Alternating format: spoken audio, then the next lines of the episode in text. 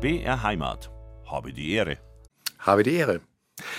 Ehre, Ehrerbietung, Ehrerbringung gegenüber adliger Obrigkeit beispielsweise oder der militärische Ehrbegriff. Das sind doch alles Dinge, die äh, den Ansbachern, genauso wie die kultische Verehrung von Einzelpersonen, ja durch den Lauf ihrer Geschichte, ihrer wechselvollen, durchaus immer wieder begegnen, oder? Dieser Begriff Ehre. Das ist wohl richtig. Ähm, die Ansbacher waren natürlich keine freien Reichsstädte, wie es jetzt die Nürnberger waren, aber sie hatten den Markgrafen und sie mussten natürlich auch dem Markgrafen entsprechend Ehre erbieten. Und eine gute Gelegenheit sind die Rokoko-Spiele, die wir immer alle am 1. Juli-Wochenende in Ansbach haben. Da kann man das nochmal richtig üben und erleben, dem Markgrafen mal Ehre zu erweisen. Ist es so, dass man das dann quasi ein bisschen nachspielt, damit kokettiert, oder hat es auch, würden Sie sagen, so ein bisschen psychologisch auf die Ansbacher Bevölkerung eingewirkt, dass die besonders obrigkeitshörig sind oder besonders diszipliniert oder konservativ? Das wird Ihnen immer wieder unterstellt in Ansbachern, aber ich glaube eher, also die Ansbacher Rokoko-Spiele sind sicherlich sehr authentisch. Also da ist jetzt nicht so viel gespielt, sondern so hat es wohl wirklich stattgefunden, wenn wir die alten Quellen uns zu Rate ziehen. Ähm, und die Ansbacher sind halt nicht wie die Rotenburger oder die Dingelsbühler äh, freie Reichsstädte, die erhobenen Hauptes durch die Gegend gehen. Sie hatten halt immer einen Markgrafen über sich. Mhm.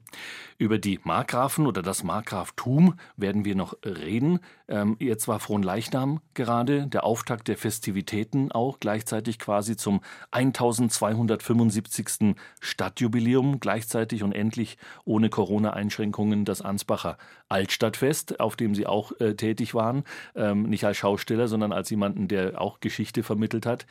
Ist das jetzt Hochzeit für Sie oder sind Sie am Rande der Erschöpfung? Ähm, beides. Es ist Hochzeit, aber es macht Spaß, ähm, Menschen durch Ansbach zu führen und auch ein bisschen über die Ansbacher Geschichte zu erzählen. Wir machen äh, spezielle Jubiläumsstadtführungen. Da wollen wir mal den Blick richten auf die Zeit vor den Markgrafen, die recht spannend auch sein kann. Immer das Mittelalter, ins späte Mittelalter, den Gumbertus und wie das da so alles abgelaufen ist. Und wir machen auch Radtouren entlang der Ansbacher Flüsse. Vielleicht ist jetzt Flüsse etwas übertrieben, sagen wir Bäche. Ähm, das ist einmal die Retzert, die natürlich die fränkische Retzert Ansbach natürlich sehr geprägt hat. Das ist der Onolsbach, der alte Ortsname von Ansbach. Und es ist der Hennenbach und es ist der Dombach. Mhm. Wir werden über diese Sonderführungen am Ende der Sendung nochmal sprechen, ähm, weil wir darauf hinweisen möchten, was alles geboten ist. Lassen Sie uns vielleicht bei den Gewässernamen und den Gewässern bleiben, weil Sie es schon erwähnt haben. Also Städte heißen ja gern mal nach den Flüssen, an deren Gestaden sie entstanden sind oder heute noch liegen. Also Saarbrücken, Donauwörth, Tauberbischofsheim, Innsbruck, was auch immer. Oder mit dem fließenden Zusatz an der Pegnitz, Neustadt an der Waldnab. Also dann Ansbach am Ansbach? Nein, der alte Name war Onolsbach. Es gibt dieses kleine Bächlein noch. Mhm. Und der Name Onolsbach äh, hat sich verwandelt über Onsbach zu Ansbach. Es gibt zwei Erklärungen für den Namen. Die Lokalgeschichte spricht von einem Onold, den es hier gegeben hat, zu Beginn des 8. Jahrhunderts nach Christus, ähm, einem fränkischen Siedler, der vielleicht mit seiner kleinen Sippe hierher kam und dieses Urwaldgebiet urbar gemacht hat. Sprachgeschichtlich ist es der Ohnholzbach, also der Bach ohne Holz. Ähm, als Ansbacher glauben wir natürlich, dass es den Onold gegeben hat. Und ähm, von ihm wissen wir eigentlich nichts Genaues. Es gibt keine archivalischen Hinweise. Es gibt halt nur den Bach und den alten Ortsnamen von Ansbach. Und das Stadtwappen von Ansbach, das nimmt ja auch Bezug ähm, auf diesen Ortsnamen Onoldsbach. Es sind drei Fische, die in einem Bach flussaufwärts schwimmen. Und dieser Bach fließt durch zwei grüne Felder. Und grün und weiß sind die Stadtfarben von Ansbach. Heißt aber nicht, dass in Ansbach alles den Bach runtergeht. Nein, Onold. der verstorbene Oberbürgermeister Felber hat immer gesagt, es geht überall den Bach runter, bloß in Ansbach stromaufwärts. Und diese Gullideckel sind tatsächlich auch ähm, ästhetische äh, Kunstwerke. Natürlich, wir haben überall die, in der Innenstadt zumindest das Stadtwappen auf den Gullideckeln. Und bei Stadtführungen sage ich dann immer scherzhaft, je nachdem, wo die Gruppe herkommt, dass eben Nürnberger oder Laufer oder Würzburger so gern Souvenirs mitnehmen und damit wir unsere Kanaldeckel wiederfinden, haben wir sie mit dem Stadtwappen gekennzeichnet. Das heißt, äh, das eine ist natürlich dieser kleine Bach, aber äh, das andere ist ja diese Mündungssituation. Also der viel größere Fluss Rezat war ja vermutlich damals auch schon da. Und diese Mündung ist möglicherweise beeinflusst durch gewissen Klimawandel zu der Zeit ähm, ein, ein Siedlungsort gewesen, der attraktiv war. Ja, also zwischen diesen beiden Bächen, Flüssen hat man Ansbach gebaut und es war natürlich strategisch erstmal günstig, weil von zwei Seiten die Stadt schon geschützt war und der Feind konnte praktisch nur von Westen angreifen und die Hohenzollern haben direkt ihr Schloss an der Mündung aufgebaut, um natürlich dort auch ähm, die ja, die Brücken auch kontrollieren zu können. Und ähm, die Siedlung hat sich praktisch westlich daran angeschlossen. Erstes Stift, dann die Siedlung. Und spätestens so im 12. Jahrhundert haben wir dann eine Stadtmauer, die das Ganze umgeben hat. Und der große Feind konnte nur von Westen kommen. Und dort haben wir den Stadtgraben, der auch immer noch ähm, sehr eindrücklich, sehr tief, sehr groß ähm, zeigt, hier hat man Ansbach wirklich verteidigt. Bis heute müssen die Ansbacher beschleunigt ihre Autos wegfahren, wenn Hochwasser ist ähm, oder Starkregen. Ähm, wie kommt man da äh, dazu, sein, so eine befestigte Anlage direkt an, an einen Fluss zu bauen? In der Regel ähm, hat man da vielleicht eine Furt oder eine Brücke, aber die befestigte Anlage steht irgendwo auf einem Sandsteinplateau. Mhm. Also wir müssen da natürlich so ein bisschen die historische Klimaforschung auch zu Rate ziehen. Und Ansbach, wenn wir die Beginn in der Mitte des 8. Jahrhunderts setzen, ähm, die Stadt ist dann gebaut worden, so ganz groß um 1200 herum. Da war das Klima in unserer Region wesentlich trockener und regenärmer, als wir es heute haben. Und ähm, das Klima um 1200 sprechen wir dann vom mittelalterlichen Klimaoptimum. Ähm, und dann ist es kälter geworden, regenreicher geworden. Und ähm, wir sprechen von der kleinen Eiszeit so um das Ende des äh, Dreißigjährigen Krieges, um das Jahr 1700 etwa. Und seitdem wird das Klima wieder ähm, wärmer. Und das heißt, ähm, wir haben, als die Stadt gebaut wurde, eine Situation, wo die Bäche, Flüsse nicht in dem Maß über die Ufer getreten sind. Ähm, wir wissen dann, dass es eigentlich im 18. Jahrhundert sehr große Hochwässer auch gegeben hat, wo die Stadt immer wieder mal überflutet war. Und ähm, wir haben jetzt natürlich das Problem durch die aktuelle Klimaentwicklung, dass natürlich diese Starkregenereignisse, die ganz schnell für große Niederschlagsmengen sorgen, ähm, dazu bringen, dass die Stadt ähm, ja gefährdet ist, vielleicht ist ein bisschen zu hoch gegriffen, aber doch ähm, leicht vielleicht überschwemmt werden kann. Wir hatten 2021 dieses große Hochwasser zusammen mit dem Ahrtal wo die Retzat, die sonst so ganz kläglich eigentlich daherkommt manchmal, ähm, die Residenzstraße 40 hm, Zentimeter unter Wasser gestellt hat. Und ähm, wir haben den Pegel in Unterhessbach, das ist hinter Leerberg, also Retzat aufwärts. Und wer denn der dann die kritische Marke erreicht, dann gibt es praktisch noch dreieinhalb, vier Stunden Zeit, bis diese Hochwasserwelle nach Ansbach kommt. Und es ist dann die Zeit, wo man eben die Warnung ausgibt und gerade die Retzat-Parkplätze entsprechend ähm, räumen muss, damit die Autos nicht durch die Gegend schwimmen. Und die Stadt Ansbach übernimmt jetzt sehr viel Geld, um auch einen Hochwasserschutz mit mobilen Elementen, mit Dämmen ähm, und so weiter zu haben, um eben das Menschenmögliche zu tun, sowas vielleicht in Grenzen zu halten. Vielleicht kurz noch für geografisch Unkundige, weil ja auch die Retzat so ein bisschen unter ferner Liefen manchmal läuft. Man kennt die großen Ströme in Bayern und man kennt die Hauptwasserscheiden und man kann irgendwie nachvollziehen, aus dem Fichtelgebirge geht es in Richtung ähm, Nordsee oder dann eben entsprechend in Richtung Schwarzes Meer. Die Retzat ist so ein bisschen das, das große unbekannte Gewässer. Vielleicht können Sie es mal ganz kurz charakterisieren. Es gibt ja nicht nur eine Retzat. Es gibt zwei. Es gibt die fränkische Retzat, die hier durch Ansbach fließt, und es gibt die schwäbische Retzat. Beide münden ineinander, heißen dann Rednitz. Dann kommt die Pegnitz dazu und dann heißt das Ganze Regnitz und das Ganze fließt Richtung Main, Rhein, Nordsee. Wobei die südlichen Stadtteile von Ansbach schon wie die Alpen in Schwarze Meer entwässert werden. Das heißt, die europäische Wasserscheide geht durch Stadtgebiet durch, aber die Kernstadt hängt an der Nordsee. Heute sprechen wir mit Alexander Biernot, Historiker und Stadtführer aus Ansbach in Westmittelfranken. Ja, nicht irgendeine Stadt, sondern tatsächlich die mittelfränkische Regierungshauptstadt. Das ist Ansbach ja auch, obwohl man immer denkt, ja, Mai, Nürnberg, muss er als Metropole oder zumindest Nürnberg-Fürth oder vielleicht Erlangen, wie auch immer. Aber nein, das relativ kleine Ansbach, 42.000 Einwohner, ist tatsächlich der Mittelpunkt politisch, verwaltungstechnisch des Regierungsbezirks Mittelfranken. Das ist völlig korrekt. Ansbach ist die wichtigere Stadt. Seit 1806 sitzt die Regierung erst des Retzat-Kreises, ähm, dann seit den 1830er Jahren äh, von Mittelfranken hier in Ansbach. Und die relativ gebietsmäßig kleine Reichsstadt Nürnberg ist ja erst später, 1810, äh, nach Mittelfranken gekommen, bis nach Bayern. Und dann war die Regierung schon mal hier und das blieb dann auch ähm, hier. Und es gab immer wieder Bestrebungen, die Regierung nach Nürnberg Nürnberg zu holen, aber dem konnten wir entsprechend viel entgegensetzen. Und Nürnberg war ja für die Bayern gar nicht so interessant zu dem Zeitpunkt. Nee, Nürnberg war nicht so interessant. Zu der damaligen Zeit war sehr verschuldet gewesen. Und Nürnberg ist ja erst wirklich wieder durchgestattet nach der Blüte im Mittelalter äh, mit der Industrialisierung, mit der ersten Fahrt des Adlers und vielen anderen Dingen, die in Nürnberg passiert sind. Die Ohnolzbacher Hausmusik haben wir gerade gehört. Und wenn wir in Ansbach äh, vor der Residenz stehen, am Schlossplatz, wo eben heute die Regierung von Mittelfranken untergebracht ist, beherbergt ist, ähm, dann ist das namensgebende Gewässer, wir haben vorhin schon über den Onold, den Stadtgründer sozusagen, gesprochen, den ganz frühen, äh, dieses Gewässer ist gar nicht sichtbar. Nee, der Onolsbach hat so sehr gestunken und hat ihn die Markgräfin Christiane Charlotte schon in den 1720er Jahren äh, in den Untergrund verbannt. Äh, das ist ein eindrucksvolles Sandsteingewölbe gewesen, das dann leider in die Jahre gekommen ist und die letzten in den 2010er Jahren ganz umfassend äh, saniert werden musste, beziehungsweise durch neue Betonröhren ersetzt wurde. Der Onolsbach selber ist ungefähr elf Kilometer lang, entspringt im Wald bei Tiefental, Hinterholz, das gehört zur Stadt Leutershausen und ähm, kommt dann sehr schnell ins Stadtgebiet bei Neudorf und ähm, ist ein kleines Bächlein und ähm, ja, begrenzt die historische Altstadt ähm, Ansbach nach Süden hin. Und diese Altstadt ist letztendlich auch nicht so ein romantisches mittelfränkisches Stadtkerngebilde, sondern ist äh, Stichwort Ehre, es ist schon eher einflößend. Eher natürlich, das war natürlich eine Residenzstadt hier gewesen. Es war entsprechend Geld da und vor allen Dingen war auch genug Geld nach dem Dreißigjährigen Krieg da. Andere Städte wie jetzt Rothenburg, Dinkelsbühl, Nürnberg, dort blieb das mittelalterliche Stadtbild mit Fachwerk, mit Stadtmauer, was wir jetzt als schön empfinden oder als idyllisch empfinden, erhalten. Ähm, in Ansbach wollte man mit den großen Städten wie Würzburg, Bamberg, Eichstätt, vielleicht auch mit Paris mithalten, eine barocke Stadt haben. Das heißt, alles Fachwerk, alles Mittelalterliche musste verschwinden.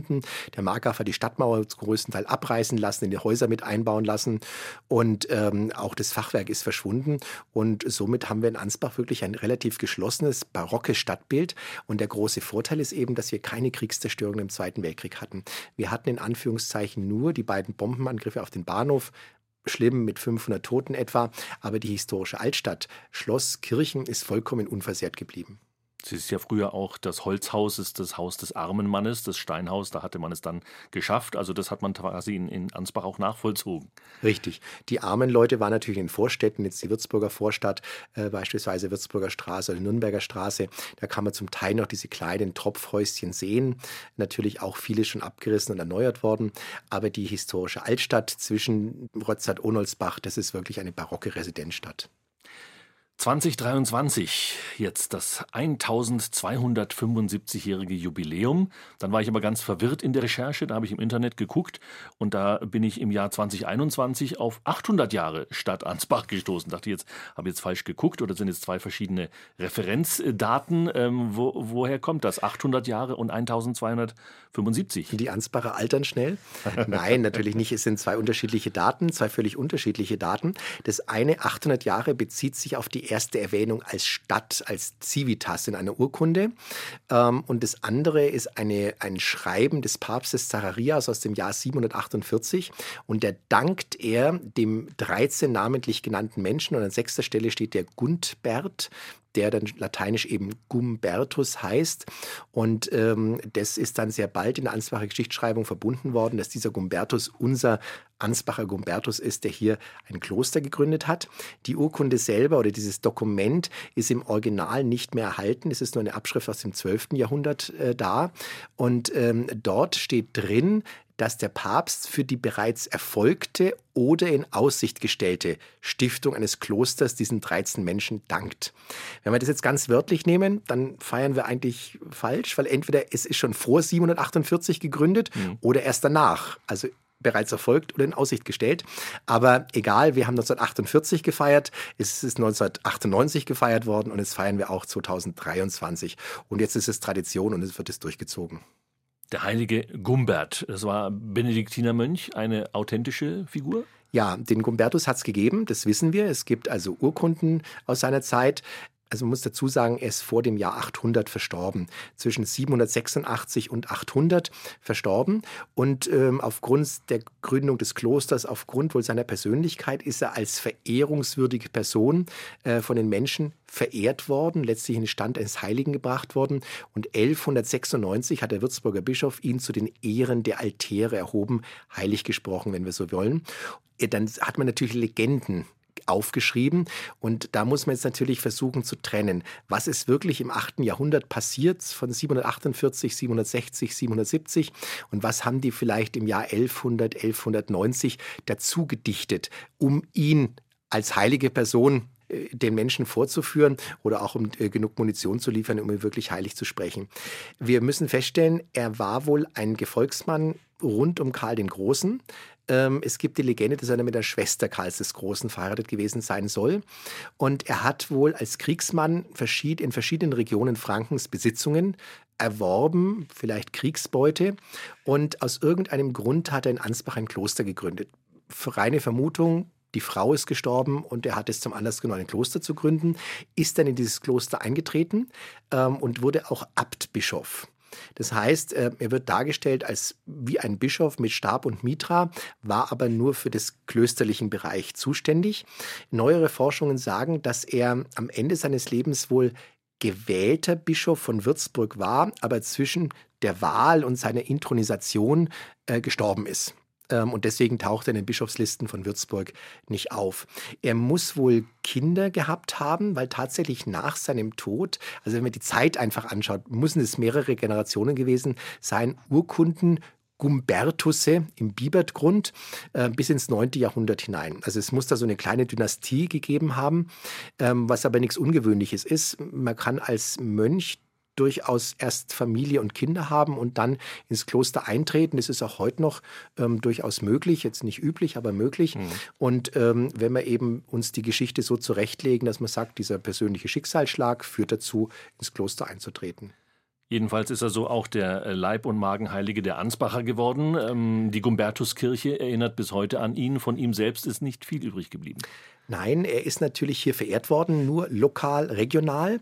Mit der Reformation ist Ansbach protestantisch geworden, ist natürlich diese Verehrung eingeschlafen. Und ähm, erst Ende des 19. Jahrhunderts, also das katholische Stadtpfarramt von St. Ludwig hier äh, im Vatikan, über Bamberg beantragt, man möge ihn doch wieder in den Heiligen Kalender aufnehmen. Und dann hat man, gibt es da so einen, einen schönen ähm, ja, Schriftverkehr, dass eben der Vatikan geprüft hat und hat festgestellt, dass der Gumbertus schon mal heilig gesprochen war. Man müsse ihn also nicht nochmal heilig sprechen und er wurde dann nur rekanonisiert ähm, und ähm, dann der 15.07. als sein Gedenktag festgelegt.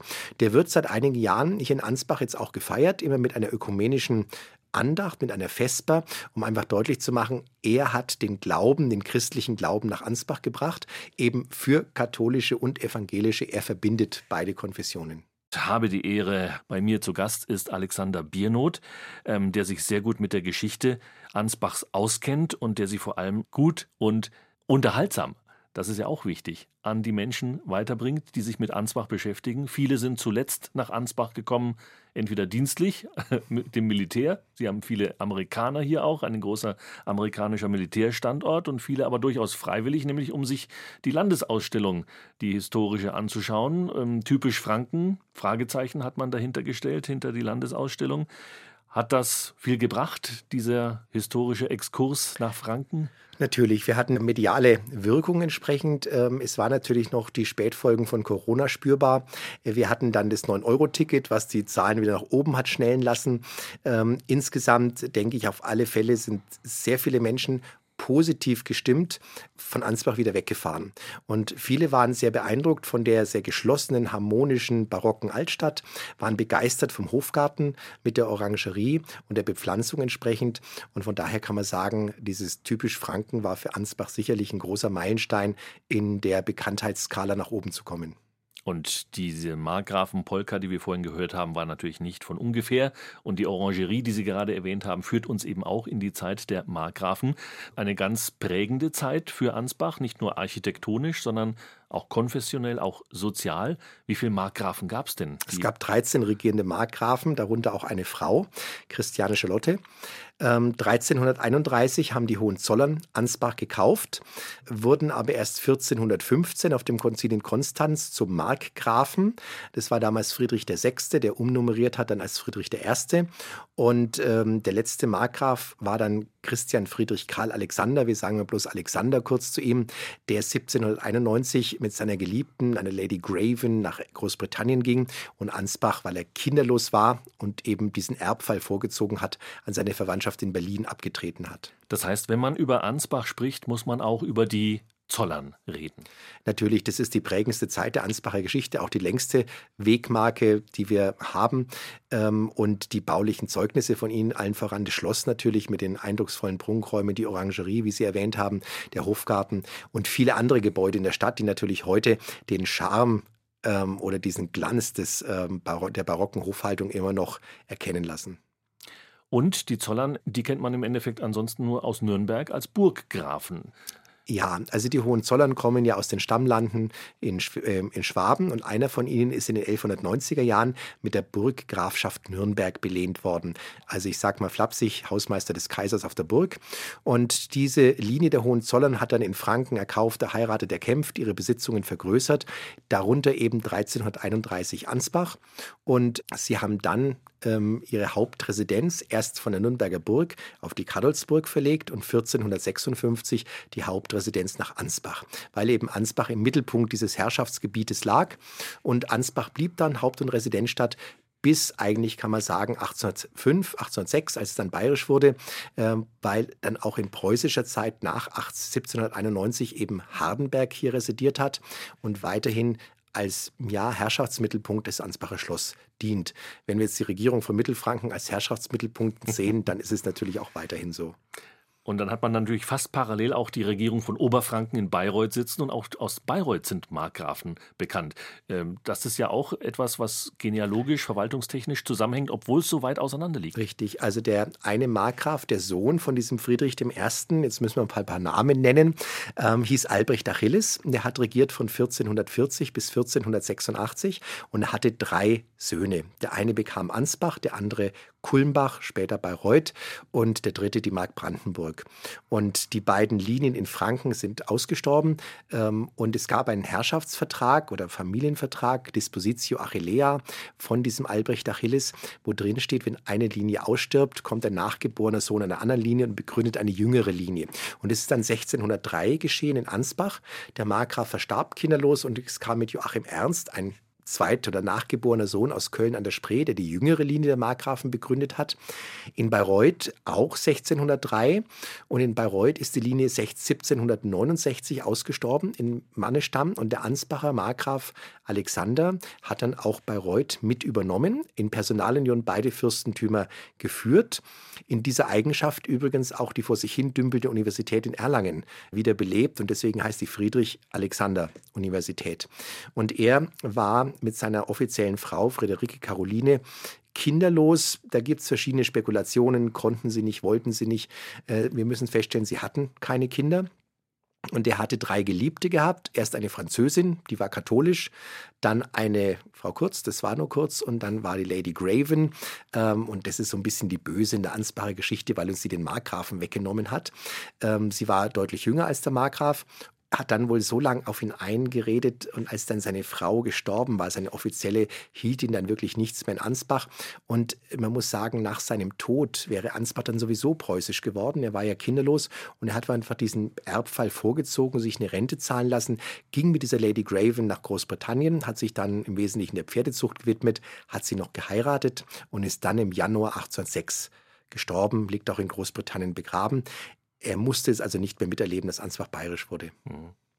Und er war auch vom Wesen her nicht ganz so der wilde Markgraf, oder? Äh, nein, es war er nicht. Sein Vater ist eher der wilde Markgraf gewesen, ähm, der sehr aufbrausend, sehr cholerisch äh, gewesen sein muss. Es sind verschiedene Geschichten von überliefert von ihm, die auch gerne wieder kolportiert werden. Beispielsweise, dass er, um ein neues Gewehr auszuprobieren, einen Schornsteinfeger vom Dach geschossen haben soll. Ups.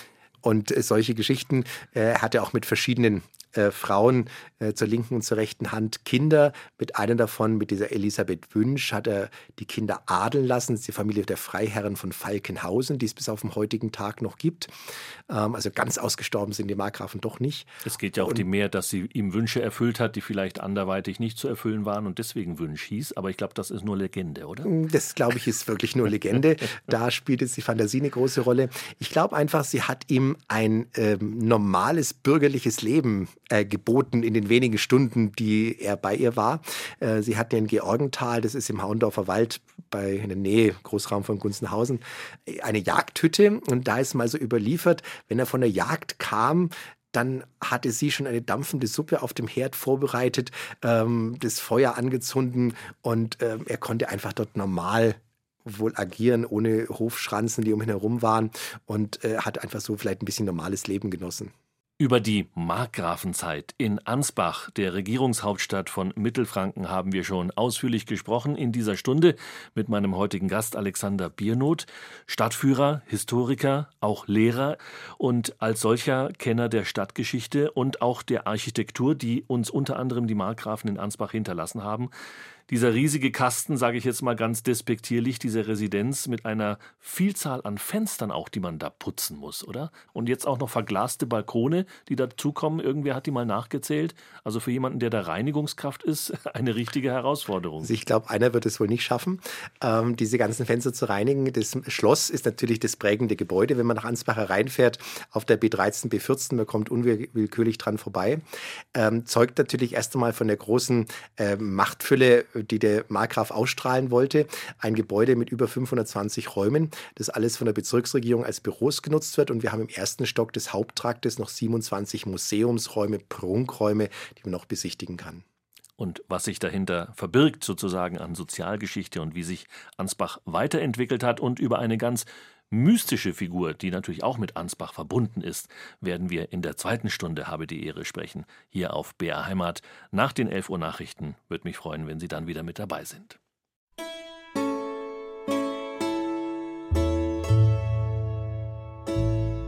BR Heimat. Habe die Ehre. Es ist kurz nach elf. Wir sprechen heute bei Habe die Ehre mit dem Historiker und Stadtführer Alexander Biernoth aus Ansbach. Ja, die Bauern und die feinen Leute. Das ist in der Geschichte eine wechselvolle Beziehung in Ansbach. Und wenn man die Kirchen anschaut bis heute, gibt es eine große, mächtige Kirche für die feinen Leute und eine, naja, nicht minder mächtige große Kirche für die einfachen Leute. Das ist richtig. Also wir haben, das beeindruckt die Fremden, die Touristen immer besonders, dass sie unmittelbar auf 100 Meter Entfernung zwei relativ große Kirchengebäude stehen. Das eine östlich ist die Gumbertuskirche, also die Hofkirche des Markgrafen vor der Reformation, die Stiftskirche. Wir haben Und über den Gumbertus gesprochen. Das heißt, in dieser, äh, an dieser Stelle war dieses Kloster früher, vermutlich? Das, davon ist davon auszugehen, dass dort die erste Kirche auch stand. Mhm. Und ähm, die Gumbertus-Reliquien haben wir leider nicht mehr in Ansbach Ansbach, aber die Kirche hat immer diesen Namen Gumbertuskirche getragen, auch nach der Reformation, wo sie dann Hofkirche war, war sie immer die Gumbertuskirche. Heute ein eindrucksvoller Baukomplex mit romanischen Resten im Keller einer Krypta. Wir haben gotische Türme, die mit Renaissance-Helmen ähm, später verändert wurden. Wir haben einen gotischen Chorraum, die heutige Schwanritterkapelle und haben natürlich das Hauptkirchenschiff, ähm, eine protestantisch-barocke Kirche 1736 bis 1738 von dem Baumeister Leopoldo Retti errichtet. Und die einfachen Leute, die Bauern, die Menschen, die vielleicht äh, nicht so auf Hygiene achten konnten, die waren dann in der benachbarten Kirche zum Gottesdienst. Richtig, das ist St. Johannes, das ist die Stadtpfarrkirche von Ansbach. Die Stadtpfarrei war natürlich immer eine große Pfarrei, eine reiche Pfarrei mit sehr vielen ähm, Dörfern, die auch eingepfarrt waren. Ähm, auch eine sehr reiche Pfarrei mit entsprechend vielen Ländereien. Und es äh, hält sich immer noch in Ansbach ähm, sehr äh, zu sagen, wenn in St. Johannes ähm, Gottesdienst ist, riecht es dann doch sehr nach Landwirtschaft, während gegen in der Gumbertuskirche doch eher die Damen mit Hut auftauchen. Und die Katholiken, die wurden zunächst verdrängt und kamen dann später aber wieder, sodass man ihnen eine Kirche ja sehr viel später gebaut hat, aber eine nicht minder eindrucksvolle, architektonisch sehr interessante Kirche. Ja, wir haben ähm, katholische Menschen, die natürlich schon im 18. Jahrhundert ganz vereinzelt hier waren, wie die Baumeister Gabriele de Gabriele oder Leopoldo Retti, die katholisch waren. Ähm, die große Zahl der Katholiken kam natürlich erst in bayerischer Zeit nach 1806. Es kamen natürlich Verwaltungsbeamte her aus äh, Bayern katholisch, es kam Militär nach Ansbach. Und so hat man dann eine katholische Kirche gebaut, 1840 eingeweiht, St. Ludwig, eine für unsere Gegend singuläre Kirche, eine klassizistische Kirche, ähm, die von außen aussieht wie ein griechisch-römischer Tempel, bloß ein ähm, Turm obendrauf, ähm, ein beeindruckendes Bauzeugnis, ähm, das auch, obwohl sie direkt in der Nähe des Bahnhofs steht, die beiden Bombenangriffe unbeschadet überstanden mhm. hat. Und auch wenn man hineingeht, hat man so ein bisschen den Eindruck, man steht in Rom im Pantheon irgendwie. Richtig, das ist nachgebaut. Äh, man wollte hier Ludwig I ähm, seinen Wunsch erfüllen.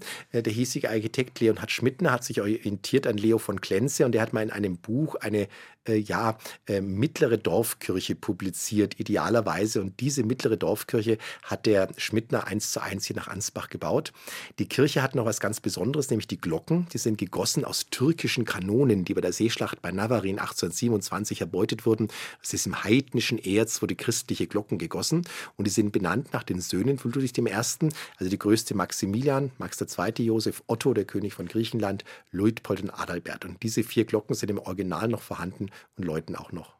Und die Ludwigskirche steht außerhalb des eigentlichen Ortskerns von Ansbach, aber die Kirche steht an einem Platz, der auch optisch eine ganz besondere Bewandtnis hat, eine, eine auffällige Symmetrie aufweist. Man wollte Ansbach im ja, mit äh, Hugenotten ansiedeln. Und nach der Aufhebung des Edikts von Nantes 1685 wurden die ja vertrieben, diese französischen Protestanten aus Frankreich. Glaubensflüchtlinge nannte man sie. Genau, und ähm, man wollte sie hier in den protestantischen Territorien aufnehmen. Auch der Markgraf ließ von dem Baumeister Georg Andreas Böckler einen Plan für eine Stadterweiterung durch äh, vorlegen.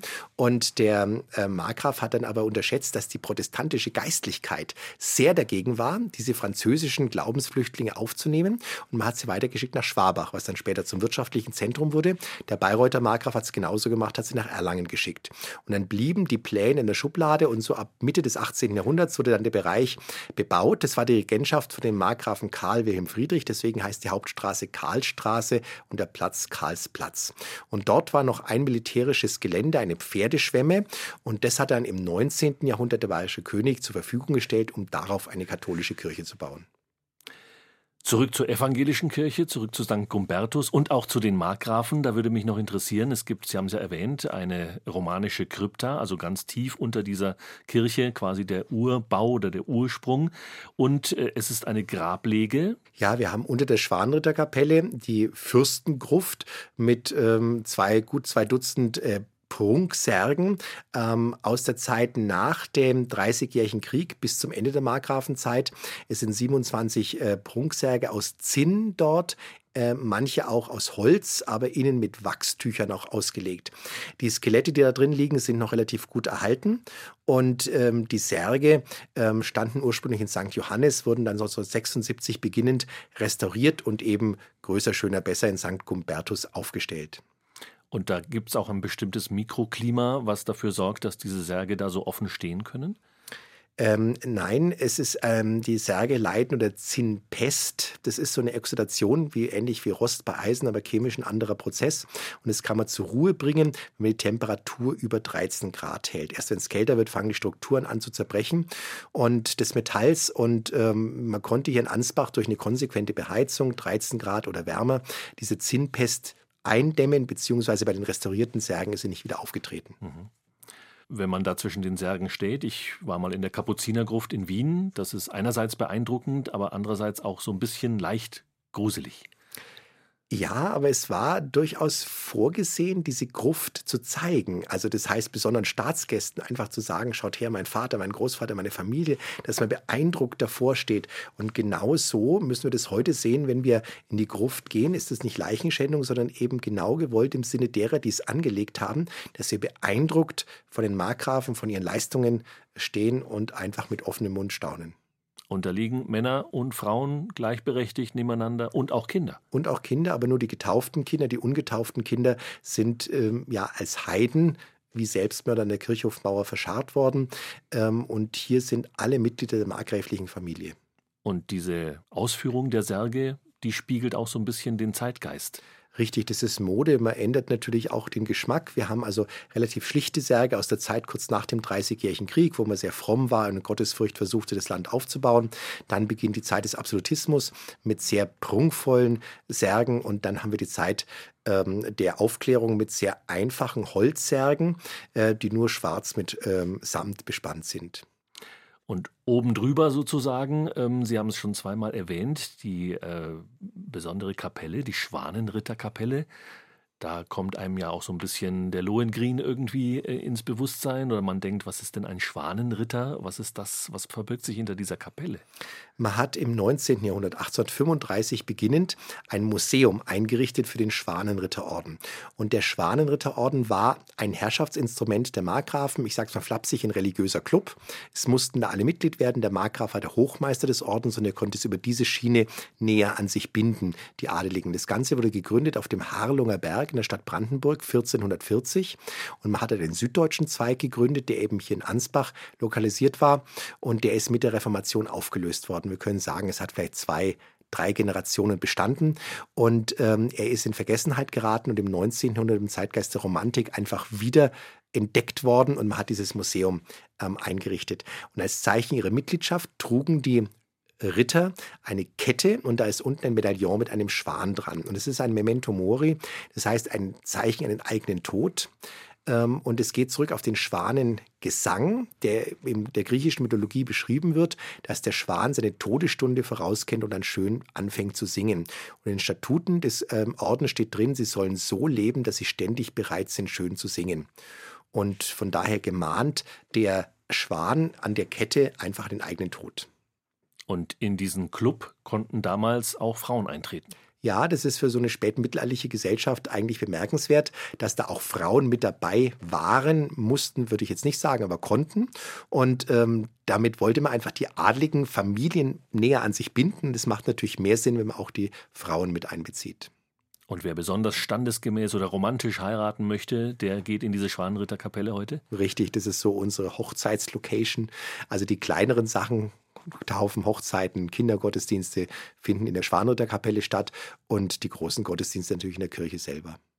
Sie hören habe die Ehre auf BR Heimat am Mittwochvormittag. Ansbach ist heute unser Thema, die Regierungshauptstadt von Mittelfranken. Ansbach ist ein schöner, lieblicher Ort.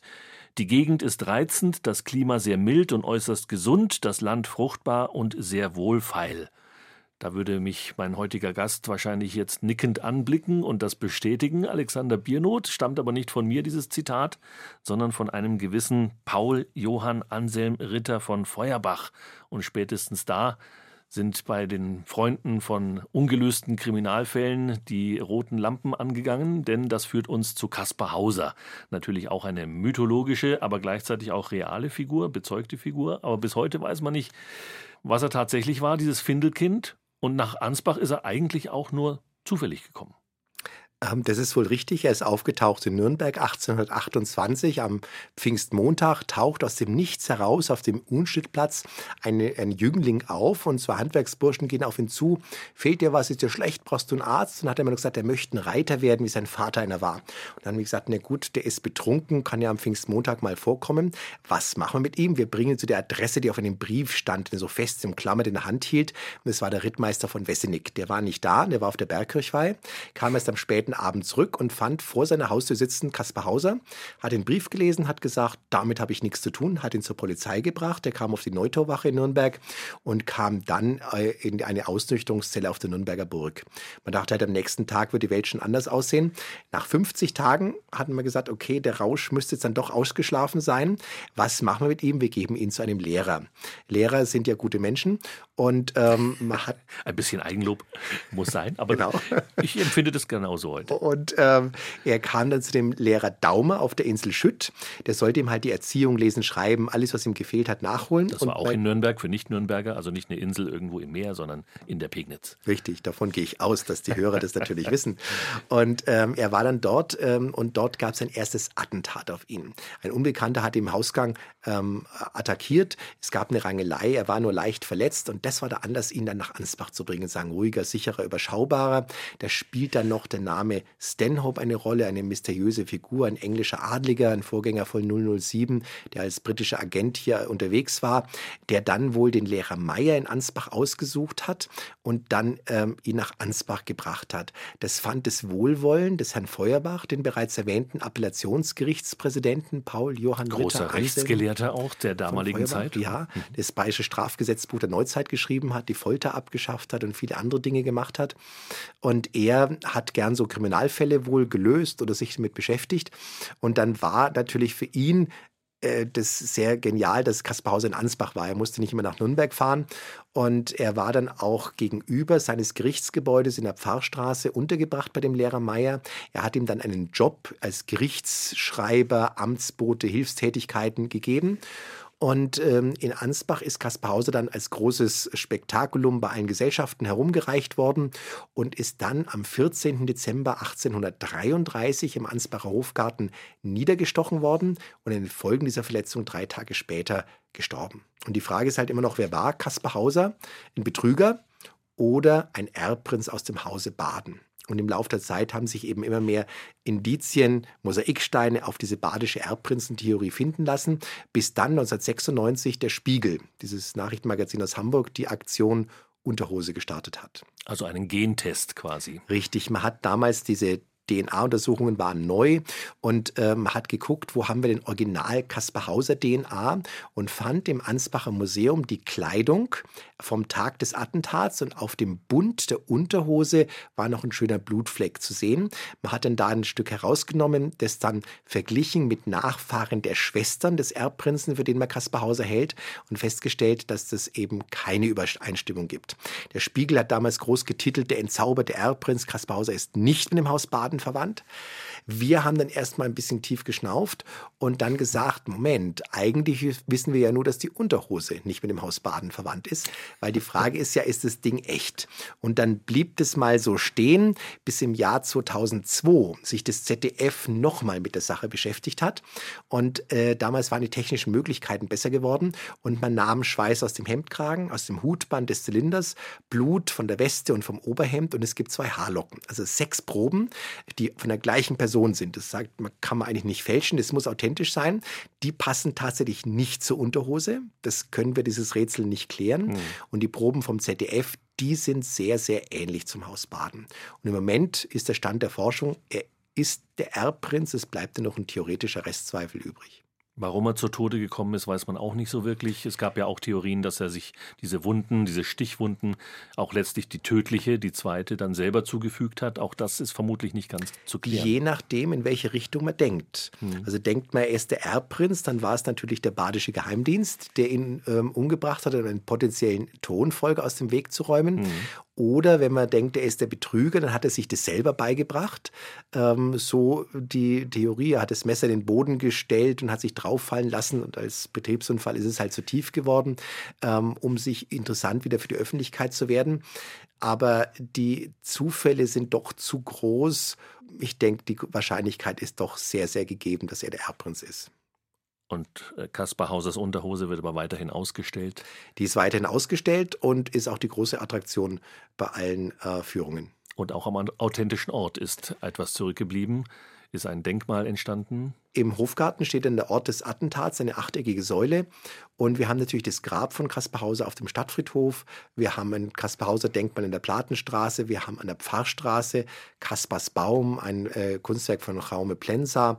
Äh, wir haben die Kaspar Hauser Gaststätte. Also es gibt eine ganze Reihe von Stellen in Ansbach, wo Kaspar Hauser auch im Stadtbild noch präsent ist. Und besagter Anselm Ritter von Feuerbach, der ist, glaube ich, dann in Frankfurt gestorben später. Ja, aber man er, weiß auch nicht so genau unter komischen Umständen. Also er selber war der Überzeugung, dass er ermordet wurde. Feuerbach hat auf seinem Sterbebett noch Zettel beschrieben und auf einem stand, man hat mir etwas gegeben. Also mhm. er war mhm. selber der Überzeugung, dass er, ob seines Wissens im Fall Kaspar Hauser ähm, ermordet worden ist. Kritiker sagen, er hätte seinen dritten Schlaganfall bekommen. Er hat wohl Anfang des Jahres 1833 ein Memorandum verfasst, es an verschiedene Leute geschickt, wo er alles, was er wusste und die Erbprinzentheorie zusammengebracht hat und einfach geschrieben hat, was haltet ihr von meiner Theorie? Ist Kaspar Hauser der Erbprinz? Und dann ist er ganz überraschend an der vergifteten Leberwurst in Frankfurt am Main gestorben worden. Da ist er auch begraben worden und Kaspar Hauser wurde in Ansbach begraben. Auch dieses Grab kann man besichtigen. Richtig, das ist auf dem Stadtfriedhof noch vorhanden. Mythos Kaspar Hauser also, wenn Sie mehr über diese geheimnisvolle Geschichte mit all ihren nicht gelösten oder halb gelösten Rätseln wissen wollen, dann müssen Sie nach Ansbach kommen. Sie hören BR Heimat heute unser Schwerpunkt in Ansbach. Wir sprechen mit Alexander Biernot schon in der zweiten Stunde über die interessanten Aspekte der Stadtgeschichte. Auch über die Reformation haben wir gesprochen, über die Konfessionen in Ansbach, was für eine Rolle sie gespielt haben. Und wir haben über die Kirchen Bauten gesprochen. Und insgesamt muss man sagen, dass der Glaube und auch die Konfessionen immer wieder eine Rolle spielen, ähm, auch Religion eine Rolle spielt in Ansbach. Wo würden Sie da nochmal ansetzen, wenn Sie mit einer Gruppe durch Ansbach gehen würden, zu sagen, das muss ich Ihnen unbedingt noch zeigen, auch wenn die Zeit schon fortgeschritten ist, genauso wie bei uns jetzt? Auf alle Fälle muss natürlich die Ansbacher Synagoge erwähnt werden und auch gezeigt werden. Wir haben hier in Ansbach das unwahrscheinliche Glück, ähm, dass wir eine unzerstörte Barocksynagoge haben aus den Jahren 1744 bis 1746, die Leopold Doretti gestaltet hat. Sie ist relativ unscheinbar in der Rosenbadstraße in die Häuserzeile eingebaut. Wenn man nur ganz scharf hinschaut, kann man die großen hohen zweigeschossigen Fenster erkennen und dann vielleicht vermuten, dass dahinter ein anderer Raum als ein Wohnhaus ist. Und der Markgraf hatte im 18. Jahrhundert Hofjuden, also Juden, die ihn entsprechend finanziell unterstützt hatten, Geld geliehen hatten. Und der Einfluss war so groß geworden, dieser Hofjuden, dass sie sich dem Wunsch, eine Synagoge zu haben, nicht entziehen konnten. Und der Markgraf Karl Wilhelm Friedrich hat dann dem Bau einer Synagoge zugestimmt, war natürlich klar, ein versteckter Winkel in der Innenstadt sollte es sein. Und die Synagoge ist gebaut worden, am 3. September 1746 eingeweiht worden, hat als jüdisches Gotteshaus gedient bis zur Reichspogromnacht, ist dann nicht zerstört, sondern nur geschändet worden, weil man Angst hatte, wenn die Synagoge brennt, dass die Nachbarhäuser mit Feuer fangen. Und so hat man in den Morgenstunden des 10. November drei, vier Bänke angezündet vor der Synagoge, also seine Pflicht getan. Es hat gebrannt. Die Synagoge war halt im Inneren, ich sag's mal fränkisch, ein wenig verrußt, aber ansonsten mhm. unzerstört, war Lebensmittellager, ist nach dem Krieg von den amerikanischen Soldaten ähm, wieder als Synagoge, als Gebetsraum genutzt worden. Es gab da einen ähm, Leiter der Signal School, einen Herrn Abramowitz, der hier einfach bisschen Geld in die Hand genommen hat, Farbe organisiert hat, man hat sie wieder gestrichen. Sie wurde dann wieder genutzt für amerikanische Soldaten, für Displaced Persons, die auch in Ansbach waren, bis zum Jahr 1964 und ist dann zu einem musealen Raum erklärt worden. Und äh, wir haben heute die Chance, eben durch die Synagoge einen authentischen Ort, also nicht wiederhergestellt, nicht rekonstruiert, sondern ganz authentisch aus dem Jahr 1746 äh, noch zeigen zu können mit einem, einer Bima in der Mitte, also einem erhöhten Lesepult, Verkündigungsort und an der östlichen Stirnseite eine heilige Lade. Aaron HaKodesh. Tora ist keine mehr da, die ist im Zuge der Reichspogromnacht verschwunden. Und das Besondere der Ansbacher Synagoge ist eben nicht nur, dass dieser Gebetsraum da ist, sondern auch ein gesamtes Ensemble. Angebaut nach Süden ist das Dienerhaus. Wir haben im Hof der Synagoge ein Schächterhaus, was dann später in eine Mikwe umgebaut wurde. Und wir haben die alte Mikwe von Retti noch im Keller. Und das macht eben das Besondere der Synagoge aus. Und es ist insofern auch sehr bemerkenswert, weil Ansbach eine Stadt war, in der die NSDAP sehr große Wahlerfolge hatte. Ich sag mal eine Zahl aus dem Jahr 24, wo die NSDAP das erste Mal äh, bei Wahlen angetreten ist, im Reichsdurchschnitt 6,5 Prozent, in Ansbach 46 Prozent. Also ein ganz starker, überproportionaler Rückhalt hier, zieht sich durch alle Wahlen in den 20er, beginnenden 30er Jahren durch, dass die NSDAP immer deutlich mehr hatte als im Reichsdurchschnitt. Und das macht klar, die Nichtzerstörung der Synagoge, das waren wirklich die rein praktischen Gründe. Also da war niemand da, der den Juden was Gutes tun wollte. Das haben natürlich dann gerne nach dem Krieg die entsprechenden Entscheidungsträger in Entnazifizierungsverfahren mhm. gern gesagt, dass sie den äh, Synagoge geschützt hätten. Aber ich denke, das waren Schutzbehauptungen und es waren wirklich die praktischen Gründe, die die Synagoge vor der Zerstörung bewahrt haben. Einen ähnlichen Verlauf hat es ja in Bayreuth gegeben. Da hatte man Angst quasi um das äh, markgräfliche Opernhaus direkt neben der Synagoge mhm. und hat deswegen die Synagoge quasi äh, verschont. Ähm, es stellt sich natürlich schon die Frage, warum die Nationalsozialisten in Ansbach so erfolgreich waren. Ich vermute, da gibt es auch nicht nur einen Grund. Da sind in Ansbach verschiedene Gründe zusammengekommen. Soziologen haben in der Nachschau versucht, mal das zu rekonstruieren. Ähm, sicherlich die evangelische Stadt spielt eine Rolle. In evangelischen Gebieten hat man eher nationalsozialistisch gewählt als in katholischen. Ähm, eine Militärstadt mit der langen Militärtradition, mit sehr vielen Veteranen. Wir haben natürlich eine Beamtenstadt, die Ansbach war in den 20er, beginnenden 30er Jahren, wo man sagt, da fiel es auch vielleicht immer auf äh, fruchtbaren Boden. Äh, der Viehhandel komplett in jüdischer Hand, äh, wo man immer sagt, die Viehhändler waren alles Juden, ist schuld, dass wir zu wenig Geld hatten, dass es uns schlecht geht. Und vielleicht noch ein Punkt, der das fast zum Überlaufen brachte, die persönliche Präsenz der Nazi-Größen. Also Adolf Hitler war sechsmal in Ansbach, war befreundet mit dem Pfarrer von St. Johannes hier, mit einem Herrn Sauerteig, die persönliche Geburtstage gefeiert haben. Und das nutzte er zu Kundgebungen. Den kannte man in Ansbach, den hat man mal gehört, den hat man mal gesehen. Ähm, was sicherlich jetzt nicht ausschlaggebend ist, aber vielleicht so den Tropfen zum fast zum Überlaufen brachte. Ähm, und auch die anderen Nazi-Größen haben eine Rolle in Ansbach gespielt. Die Urgroßmutter von Heinrich Himmler liegt auf dem Ansbacher Stadtfriedhof begraben und Hermann Göring ist 1904 hier aus dem Gymnasium rausgeflogen, weil er in Latein nicht genügte. Und wenn man in den 20er Jahren die Zeitung hier durchblättert, vergeht kaum ein Monat, wo nicht irgendeiner von diesen äh, Gestalten aus dem Dritten Reich hier aufgetaucht ist, mit einer Rede, eine Parteiversammlung besucht oder was auch immer gemacht. Trotz allem kam Ansbach gut durch die Zeit des Zweiten Weltkriegs, in Anführungsstrichen gut, zumindest unzerstört oder kaum zerstört.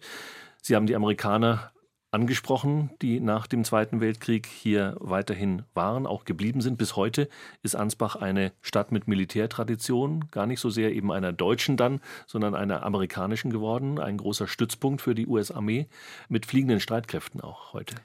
Ja, wir haben hier im Stadtteil Katterbach einen großen Flugplatz. Der wurde als Vorzeigefliegerhorst der Wehrmacht 1936 errichtet. Es waren Teile der Legion Condor, also des Kampfgeschwaders 53 hier stationiert. Und äh, diesen Flugfeld haben die Amerikaner ein bisschen verkleinert und nach dem Krieg eins zu eins eigentlich weiter übernommen und Helikopter stationiert. Das sind Apache-Hubschrauber hier ähm, und Chinook-Hubschrauber, die also Kampfhubschrauber sind, die an vorderster Front unterwegs sind. Es sind auch bis 1992 Panzer in Ansbach stationiert gewesen.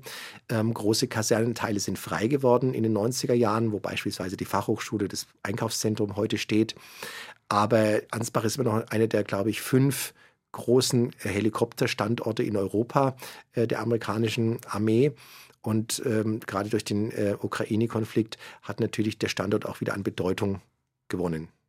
Flott geht's auf Mittag zu. In Habe die Ehre auf BR Heimat. Wir sprechen heute mit Alexander Biernot, Stadtführer und Lokalhistoriker aus Ansbach. Stichwort Jugend. Wir haben vorhin die Hochschule erwähnt. Das ist ein Bereich, der Ansbach natürlich auch auszeichnet, dass wir einen Hochschulstandort haben in Westmittelfranken. Das war der große Vorteil des Abzugs der amerikanischen Soldaten als Konversionsmaßnahme, dass der Freistaat Bayern eine Hochschule hier gegründet hat, einfach Fachhochschule, jetzt Hochschule für angewandte Wissenschaften. Ähm, ein richtiger Standortvorteil äh, für Ansbach. Wir haben mittlerweile an die 4000 Studierende hier in Ansbach und ähm, mit sehr vielen innovativen Dingen, die hier in Ansbach passieren. Und ich glaube, was Besseres hätte Ansbach in der jüngeren Geschichte nicht passieren können als die Gründung der Fachhochschule. Also, auch für die Jugend etwas geboten. Die Ansbacher fühlen sich der fränkischen Küche verpflichtet. Das haben wir bei den Markgrafen schon kurz gestreift. Wir sind in Bierfranken, nein, gleichzeitig auch ein bisschen in Weinfranken oder genau dazwischen? Wahrscheinlich genau dazwischen. Wir haben weder eine Brauerei noch ein Weinberg in Ansbach. Ähm, wir trinken beides. Aber Weinberge mal gehabt, ne? Da gibt es ein ganzes Plateau über Natürlich, der Stadt. Ähm, das ähm, war zur markgräflichen Zeit ähm, üblich, hier gerade im späten Mittelalter Wein auch anzubauen. Ähm, nicht nur in Ansbach, es gibt ja auch Wein Weinberg als Ortsname hier im Landkreis Ansbach.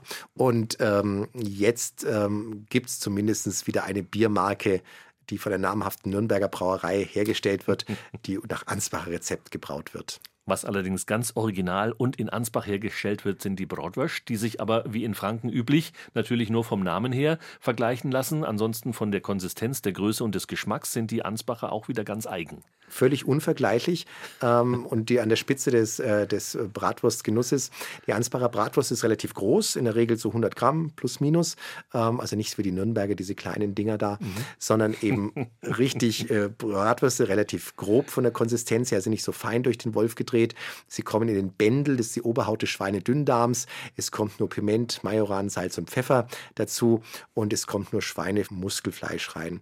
Und die Ansbacher Bratwurst ist wirklich ein Genuss und äh, wenn die Hörer nicht schon alle gekocht haben, dann könnte ich nur sagen, jetzt zum Metzger gehen und Ansbacher Bratwürste kaufen. Dann schalten wir jetzt die Nürnberger Hörer wieder zu, äh, damit die sich nicht aufregen äh, über ihre sieben Zentimeter, die aber ja auch Kulturgut äh, sind. Ähm, dieses Schweinebändel, das ist ja dieser Darm mit, dieser, mit diesem Fettstreifen, oder? Richtig, genau. Man, man, sagt, glaube ich, da sollte man das auch beim Grillen genau da drauflegen erstmal, damit es ordentlich Saft Richtig, äh, genau. Zieht. Das ist die Sarosa, die Oberhaut des Schweinedünnddarms, ähm, um den Fachbegriff zu verwenden. Und da kommen die Ansbacher Bratwürste rein. Man kann sie auch aber in saurem Sud Man kann sie auch nehmen. kochen als sogenannte saure Zipfel. Man kann sie natürlich auch räuchern. Man kann sie natürlich auch als Katzbrot im rohen Zustand essen. Katzbrot. Ja, damit geht der Metzger in der Früh ins Tierheim. Nein, natürlich nicht. ähm, das ist gehacktes Brot, im Dialekt einfach Katzbrot, mhm. äh, wo die rohe Masse auf, den, äh, auf das Brot gestrichen wird. Ähm, manche sagen Metbrot dazu in manchen Regionen. Ähm, und bei uns heißt es eben Katzbrot. Aus Geheck wird Katz und aus Onold wird Ansbach, wie auch immer. Also es wird verkürzt natürlich, die Sprache sucht sich ihren Weg. Herr Biernot, was macht das Leben in Ansbach aus? Sie haben ein Jubiläumsjahr vor sich. Ähm, wird so viel auch sonst gefeiert oder ist das schon ein besonderes Jahr? Das ist auf alle Fälle, denke ich, was Besonderes. Ähm, nach Corona geht es jetzt wieder aufwärts. Wir haben jetzt ein Altstadtfest gerade hinter uns, ähm, was wieder ohne Einschränkungen voll gelaufen ist bei bestem Wetter. Und ähm, die wollen das Jubiläum, das Stadtjubiläum 1275 Jahre noch feiern mit verschiedenen Veranstaltungen. Ähm, dazu gehören spezielle Jubiläumsstadtjubiläum. Stadtführungen. Dazu gehören Jubiläumsradtouren, kunsthistorische Radtouren entlang der Ansbacher Bäche, äh, dem Dombach, den Hennenbach, der Retzart, des Onolsbaches. Und am Ende des Jahres wird die Ansbach-Symphonie, die schon mal 2021 zum 800-jährigen Stadtjubiläum ähm, aufgeführt oder komponiert wurde, nochmal aufgeführt in der Gumbertuskirche. Und dazwischen natürlich als feste Größe die Bachwoche. Natürlich, das ist natürlich unser größtes Event, was wir ähm, alle zwei Jahre zelebrieren, muss man schon sagen. Und auch die Bachwoche hat heuer ein Jubiläum, 75 Jahre. Ansonsten kommen Sie gut beschirmt durch die Ansbacher Innenstadt, sowohl bei Regen als auch bei Sonne. Die bunten Regenschirme sind auch schon etwas ein Markenzeichen geworden. Viele haben die ja auch gesehen bei ihrem Besuch der Landesausstellung hier in Ansbach. Vielen Dank, Alexander Biernot. Ich wünsche Ihnen eine gute Saison. Äh, auch ein bisschen Zeit zum Verschnaufen natürlich zwischen den Stadtführungen. Vielen Und Dank. Vielen Dank, dass Sie hier gewesen sind. Das war mir eine Ehre.